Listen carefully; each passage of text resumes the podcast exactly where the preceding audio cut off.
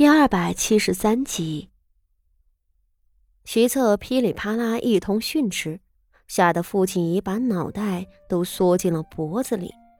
刚要抬眼瞧，身边一阵风声呼啸，那徐策飞一般的从房梁上跳下，掠到了他身侧，提了他的衣领，喝道：“这回长记性了没有？你的命不是你自个儿的，是本将军我的，记清楚了没？”徐策的吼声简直比惊雷更可怕，傅锦一吓得满心乱跳，忙点头道：“记住了，记住了。”徐策却不肯放过他，伸手捏了他的下颌，道：“我说，有很多事情你不知道，夜长梦多，若是你不早些嫁给我，怕是会中途生变。”徐策这一回并没有用力，傅锦衣怔怔的看着他。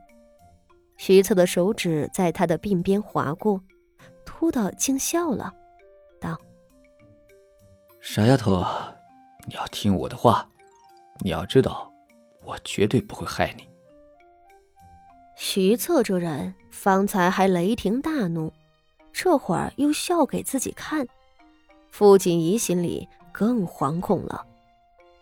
喜怒无常的人最难伺候了，不是吗？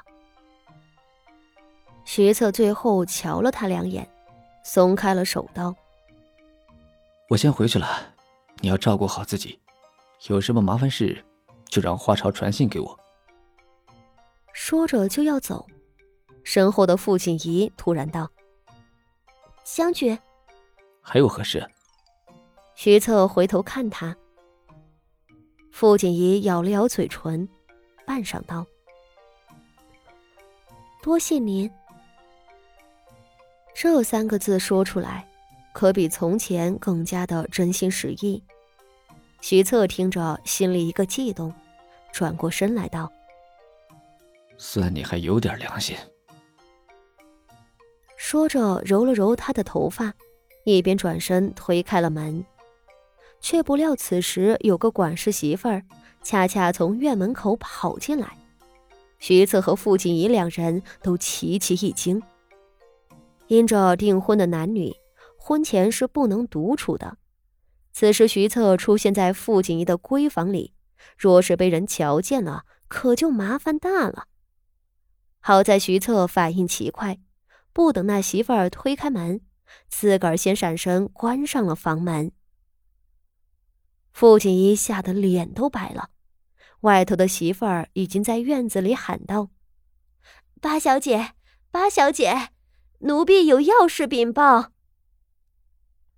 傅锦衣一边埋怨的瞅了那徐策一眼，一边道：“有什么事，明日再来回。”这黑脸霸王可不是第一回闯他的闺房了，而订婚之后的规矩更严。若是让人瞧见他和徐策在一块儿，他的名声可就全毁了。徐策显然也知道这一点，躲在门后不敢出声。只是那管事媳妇儿却不肯退下，他有些惶恐，却继续扯着嗓子道：“八小姐，八小姐，您快出来吧，有要紧事，要紧事呀！”傅锦衣满头黑线，无奈道：“那就在外头回吧，我睡着午觉呢。”那媳妇儿应了声，道：“回禀八小姐，二小姐的轿子出城了，三小姐，三小姐她……三小姐，傅妙仪。”傅锦衣听着就是一惊，忙追问道：“出了什么事？”三小姐不见了！管事媳妇儿满头大汗的喊道：“八小姐先前交代了我们，定要好好看好三小姐，不得有误。方才二小姐出府门的时候，我们还瞧了，三小姐的轿子就跟在二小姐的后头的，人也在里头。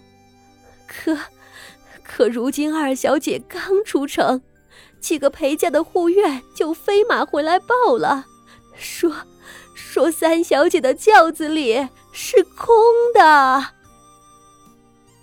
父亲一听着，脸上勃然变色，他也顾不上那躲在屏风后的徐策，砰的一声推开门道：“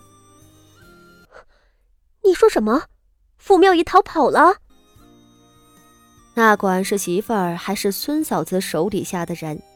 他此时吓得浑身都在哆嗦，扑通跪下道：“奴婢们该死，奴婢们该死啊！”傅锦衣只觉着头脑嗡嗡作响，傅妙仪，傅妙仪，前世巨大的仇恨再次涌上心头。傅妙仪逃了，这，这怎么可能？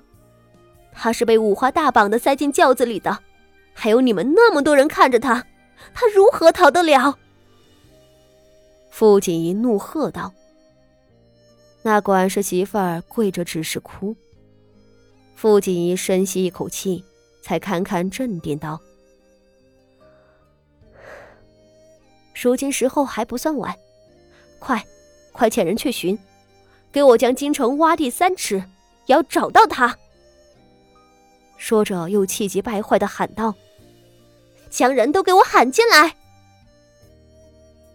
管事媳妇儿连滚带爬的出去喊人了。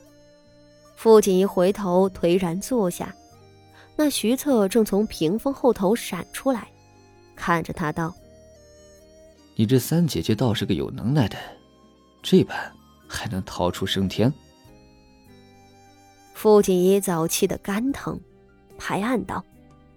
哼，还是我小看了他，他竟然逃了，竟然逃了！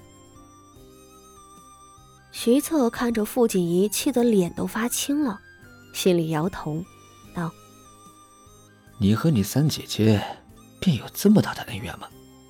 动怒伤肝，你为何如此痛恨你这位三姐姐？”这句话倒是把傅锦仪给问住了，他张口结舌。半晌，咬牙道：“